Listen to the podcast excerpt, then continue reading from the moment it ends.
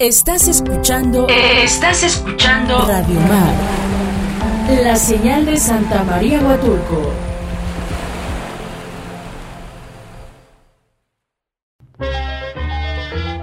Nunca podré olvidar. Bueno, ahí está ya en este último bloque que tenemos. No podía dejar de aparecer uno de los grandes y más famosos cantantes de la matancera que después hizo carrera como solista. Bienvenido Garanda, el bigote que canta, interpretando este clásico bolero cubano, Dos Gardenias para ti, que todavía siguen cantando hasta Alejandro Fernández. Y las charangas también, las que cantaba Celio, el flaco de oro, Celio González. Hoy hemos tenido el homenaje de la Sonora Matancera. Es la una de la tarde con 50 minutos. Todos los pueblos, todos los lugares tienen historia. Y una población que empieza pues desde una villa, después se hace ciudad, se hace metrópoli y todo lo demás, debe tener o tienen, así lo ha marcado la historia, una emisora de radio, una estación radiofónica. Huatulco no es la excepción. En en años anteriores, en Huatulco no había una estación de radio. Conforme fue saliendo a la fama, pues fueron apareciendo las emisoras locales. La gente de Huatulco escuchaba pues, las estaciones de Oaxaca con un radio de a veces de onda corta, pero lo que más se escuchaba aquí en la costa era la voz del ángel de la familia Jalil y cuya estación estaba ubicada ahí en el cerro, ahí es donde está el hotel, hotel del puerto. Y ahí se inició pues esta emisora, la cual ya, ya con más de 35, casi 40 años, sigue siendo, ahora sí que la voz del ángel.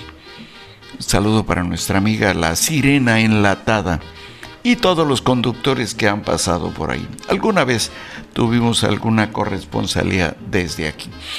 Pero como fue saliendo a la luz del mundo el desarrollo turístico de Huatulco, la primera emisora de radio ya local fue la que todavía sigue actualmente la 100 3.1 Estéreo Huatulco. Que eh, don Isauro Cervantes, quien fue funcionario en el gobierno de don Eladio Ramírez, pues pudo obtener concesiones para estaciones de radio. La de aquí no es verdaderamente de la familia Cervantes, sin embargo, allá en Puerto Escondido, sí, y otra en Chiapas. La estación 103.1 es de un señor llamado Casio Casto Narváez, ismeño, creo que de Juchitán. Él fue el que, al que le dieron la concesión de esta emisora de corte eh, comercial, con, primero con 3.000 watts, luego 5000 y ahí se quedó.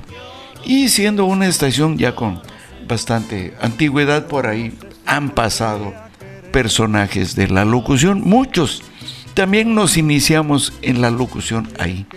Bueno, hoy el conocido político Héctor Pablo Ramírez Leiva fue también locutor de esa emisora. Recuerdo que tenía un programa en la noche, así como un resumen noticioso. Eh, tenía, llevaba como compañera una voz femenina ahí de Alma Orgado. Y pues fueron también eh, personajes que incursionaron en la radio. Tito García Pérez, que chapaneco de origen, llegó a este lugar eh, trabajando en la construcción, pero pues el gusanito de, de hablar, de decir, muy antojado en la cuestión de, de narrar la cuestión de las comidas a su muy particular estilo. Ahí está. Guillermo Mendoza, que iniciara su carrera de locución allá en Puerto Escondido, en la estación de, de Ricardo Cervantes, y que después fuera transportado para acá, para Huatulco, y con más de 25 años en la emisora, sigue ahí ya por su cuenta.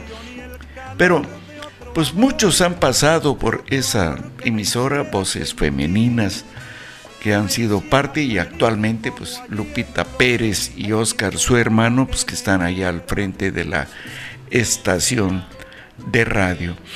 Así como también pues los enlaces nacionales con noticieros como el de Adriana Pérez Cañedo y de, de Raúl Sánchez Carrillo. Es la 103.1 pues ahora sí que casi prácticamente la primera estación local de este lugar. Después llegó la 102.3 y que del cual se dijo que el dueño era pues el propio gobernador del estado Ulises Ruiz Ortiz y que su sobrino Álvaro Ortiz pues fue el que se hizo cargo de la emisora estando por temporadas aquí y estando por temporadas allá en la capital del estado. Y de ahí surgió una nueva generación de voces, pues en franca, ¿por qué no decirlo? Competencia con la 103.1. De ahí surgió Omar Gasga, eh, primero como periodista, escritor de algunos medios impresos, y después a su muy particular estilo se hizo personaje con su crítica política aguda, Henry Santiago, que empezara en el 103.1, también en la cuestión de deportes, así como también Mario Alberto García, que iniciara también con sus temas ecológicos allá en la 103.1 y que hoy es parte del equipo de la 102, que también ha reclutado a varios periodistas de medios escritos como Patricia Pacheco, Raúl Laguna y actualmente en la gerencia Pepe Velasco, etcétera, y otros de los personajes de esa emisora. No podía dejar de mencionar a, a Julieta Valadez, Juliet Val, la voz más sensual de Huatulco de cuando llegó con su programa nocturno. La radio ha sido fundamental en, en este lugar y pues para la nota de la nota roja pues está ahí el precursor y experto Daniel Pérez Espinosa. La radio ha sido fundamental en la comunicación y lo recuerdo cuando el huracán Paulina era el único medio de comunicación, así como la voz de El Ángel, y que hay un libro por ahí que lo relata, que estando Tito García transmitiendo cuando entró ya muy fuerte el huracán allá y estando haciendo un enlace en la voz del ángel, dice en ese libro una memoria cronológica que hay. Y la voz de Tito se cayó con doble L de callar porque la antena se cayó. Eso mismo me pasó a mí que después de 36 horas continuas, transmitiendo día y noche, ahí en la 103.1, cuando se acercaron los vientos y las ondas antes de rebotar con la sierra, se suspendió la transmisión y ahí nos quedamos callados.